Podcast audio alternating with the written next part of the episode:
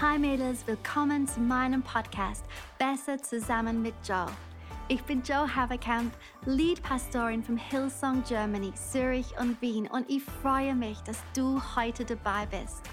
Ich weiß genau, dass das Leben so abenteuerlich sein kann aber ich bin mir sicher, dass Gott in den nächsten paar Minuten eine Oase für dich bereithält, die dich ermutigt, befähigt und inspiriert, dein volles Potenzial auszuleben. Genieße diese Zeit. Happy Thursday, Girls! Vielen Dank, dass ihr diese Woche wieder mit dabei seid. Dies ist Teil 2 der Serie Oase in mir. Wir sind dazu berufen, im Haus Gottes zu gedeihen. Und wir sind dazu berufen, wunderbare, strahlende Wegweise zu sein, die werben, hier findest du das wahre Leben. Amen. Letzte Woche habe ich uns aufgefordert, unsere Wurzeln zu überprüfen.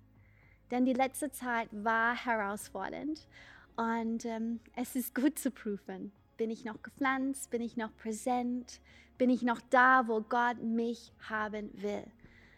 Aber was ist, wenn deine Wurzeln stark sind und du trotzdem das ganze Aufblühen nicht wirklich fühlst? Heute möchte ich zwei Geschichten mit euch teilen. Meine eigene und ein Gespräch, das mein Herz wirklich bewegt hat. Also, meine Geschichte. Meine Wurzeln sind stark. Das ist gute Nachricht, oder? Seit 20 Jahren sind meine Wurzeln in der Liebe Gottes gepflanzt worden. Man konnte mich immer beim Dienen und Bauen in Haus Gottes finden. Die Liebe von Jesus war spürbar und ich denke, sie zeigte sich auch darin, wie ich lebte. Aber wenn ich ganz ehrlich bin, hatte ich nicht immer das Gefühl, dass es mir gut geht. Ich habe oft damit gekämpft, mich wirklich glücklich zu fühlen. Und ich weiß, dass unsere Glaube nicht auf Gefühlen basiert ist, aber ich habe in diesem Jahr einige Dinge entdeckt, die meine Freude gesteigert haben. Ich bin viel glücklicher geworden und ich möchte diese Dinge mit dir teilen. Denn gepflanzt zu sein ist nicht der einzige Schlüssel zum Gedeihen. Genauso wie das zehnte Teilgeben keine Garantie ist für finanzieller Erfolg. Nein, ich bin glücklicher, weil ich habe etwas Weisheit angewandt. Ich habe begonnen, Jesus in einigen Bereichen meines Lebens vollständiger zu folgen und das ist der große Schlüssel zu einem Leben voller Freude.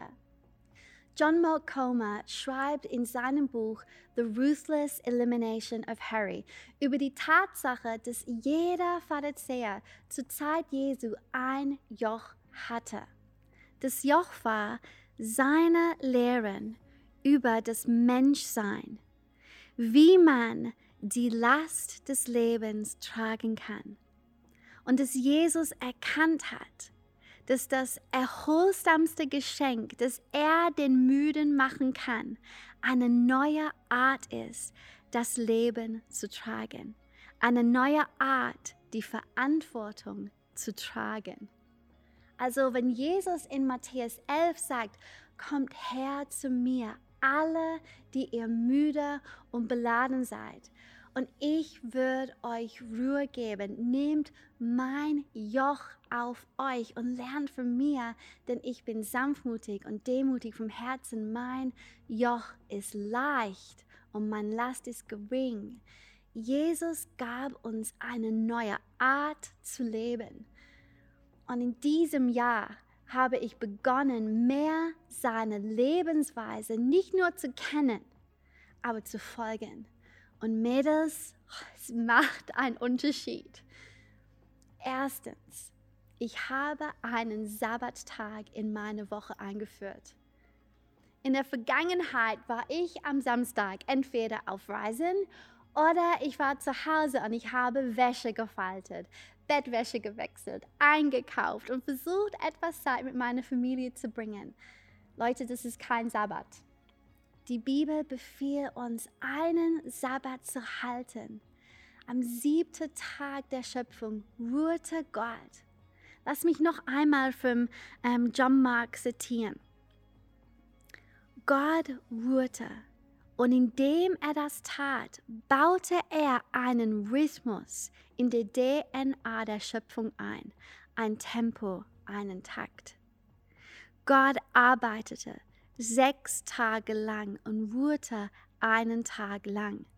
Wenn wir gegen diesen Rhythmus ankämpfen, gehen wir den Universum gegen den Strich.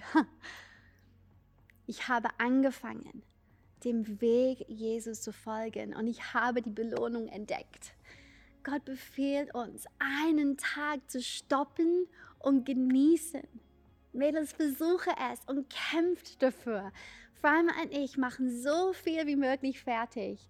Und auch wenn wir nicht alles geschafft haben, wir gehen in den Sabbattag mit der Einstellung, alles ist erledigt. Wir vertrauen Gott.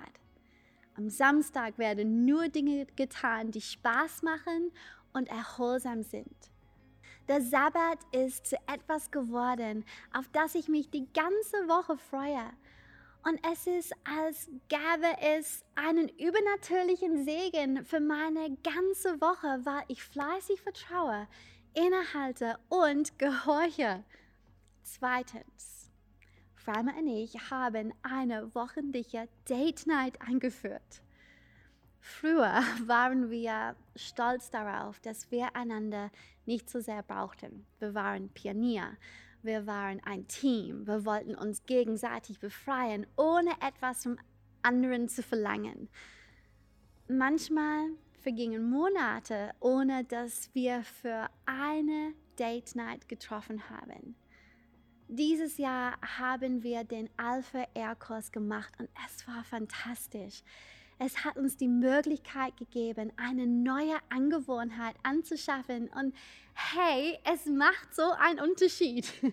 Wir treffen uns einmal die Woche und unsere Beziehung ist so viel schöner und wir haben eine gute Zeit miteinander. Und wir freuen uns darauf, jedes Mittwoch. Es ist ein weiteres Highlight in meiner Woche. Drittens, dieser Season hat mir die Erlaubnis gegeben, meine Woche neu zu gestalten. 20 Jahre lang war mein Platz am Sonntag in jedem Gottesdienst zu sein. Aber ich habe gemerkt, dass ich den Menschen in unserer Kirche viel besser dienen kann, wenn ich auf andere Weise diene. Es hat Mut gebraucht, weil ich wollte niemand Unrecht sein. Und heutzutage diene ich am Sonntagmorgen in unserer Kirche und dann gehe ich mit Sienna nach Hause. Ich sorge dafür, dass unsere Familie für die kommende Woche gerüstet und vorbereitet ist. Und am Abend laden wir dann Menschen zu essen ein und wir verbringen persönliche Zeit mit ihnen, stellen Fragen, beten, teilen das Abendmahl begeben, was auch immer gebraucht wird. Und weil ich am Sonntag nicht den ganzen Tag in der Kirche bin und am Samstag einen Sabbat habe, ich bin nicht erschöpft und arbeite am Montag einen unglaublichen Tag, an dem ich so viel erledigen kann, dass ich mich die ganze Woche über weniger gestresst fühle. Ich wusste nicht einmal, dass diese Art von Wochenablauf möglich ist, aber es ist so viel gesünder und so viel fruchtbarer. Ich würde dich gerne dazu ermutigen, deine Woche neu zu gestalten und frage Gott, wie du deine Familie und deine Gemeinde am besten dienen kannst. Vielleicht gibt es einige Änderungen, die du machen kannst. Ich bin so glücklich diese Veränderungen zusammen mit einigen Dingen, die der Heilige Geist in meinem Herz und meiner Seele getan hat, haben wirklich etwas bewirkt. Und ich bin ehrlich und offen, weil ich möchte, dass so viele Menschen wie möglich diese Erfahrungen machen können. Wenn man gepflanzt wird, bedeutet es nicht, dass man automatisch gedeihen wird. Wir müssen Weisheit in unser Leben einbringen. Wir müssen Verantwortung übernehmen. Okay, jetzt möchte ich eine andere Geschichte erzählen. Ich möchte nämlich sicherstellen, dass ihr nicht denkt, ich würde sagen, dass blühende Freude von einem ordentlichen Wochenrhythmus abhängt, okay? Zum Glück gehört mehr als das zur Freude dazu. Viele Menschen haben kein perfektes Leben und trotzdem blühen sie auf. Ich werde jetzt einen Auszug von einem der Kapitel des Buches vorlesen, das wir geschrieben haben für unsere Kirche. Das Buch heißt Bild und ich freue mich schon darauf, in die Zukunft mehr darüber zu erzählen. Aber ihr bekommt jetzt schon einen kleinen Einblick. Dieses Kapitel, es heißt zum Aufblühen berufen. Und hier ist, was ich geschrieben habe. Zum Aufblühen berufen. Ich denke, unser Bild von einem blühenden Leben kann sie oft von dem unterscheiden, was Gott als blühend ansehen würde. Die fruchtbarsten Menschen, denen ich begegne, sind die, denen es unserem Standard nach vielleicht nicht gut zu gehen scheint. Aber, oh meine Güte, ihr Geist ist reich und großzügig und ihr Leben ist gefüllt mit der Güte Gottes. Erst neulich unterhielt ich mich mit einer Frau, die definitiv kein einfaches Leben hat. Und trotzdem sagte sie, ich bin einer der 99. Mir geht es gut. Ich bin gefunden. Ich brauche nichts. Ich bin dankbar für deinen Anruf. Aber ich liebe es, Teil einer Gemeinde zu sein, die den einem nachgeht. Was für ein großzügiger Geist. Sie hätte sich selbst bemitleiden können. Sie hätte Aufmerksamkeit fordern können. Sicherlich hat sie diese auch verdient, aber trotz ihrer schwierigen Umstände blüht sie auf mit einem auf Gott ausgerichteten Herzen und mit Liebe und Verständnis für andere. Diese Frau hatte eine schwierige Lebenssituation, die sie durchlebte aber sie war dankbar für was sie hatte. Und sie verstand, wie die Liebe zu anderen Menschen sie ausführt und befriedigt. In Johannes 4 finden wir einen hungrigen und durstigen Jesus. Aber nachdem er der Frau am Brunnen gedient hat, sagt er zu den Jungen, ich, er hat gegessen, er ist satt und da sie verwirrt waren, erklärt er in Vers 34, meine Nahrung ist, dass ich den Willen dessen tue, der mich gesandt hat und das Werk vollende, das er mir aufgetragen hat. Mädels, wenn du gepflanzt bist, aber nicht glücklich, dann bete ich für dich, dass du inspiriert wirst, dein Leben zu überdenken und einige biblische Weisheiten auf dein Leben anzuwenden. Ich bete dafür, dass du dich an dem Leben in der Oase Gottes erfreuen kannst. Ich hoffe, diese Gedanken haben dich geholfen. Ich liebe euch, Mädels, und wir sehen uns nächste Woche. Hey, so schön, dass du dabei warst. Ich glaube wirklich, dass wir zusammen besser sind. Diese Podcast-Episoden findest du wöchentlich auf YouTube, iTunes Podcast oder Spotify.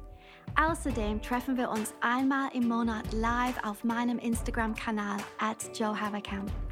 Alle Infos findest du auf hillsong.de slash sisterhood. Bis bald.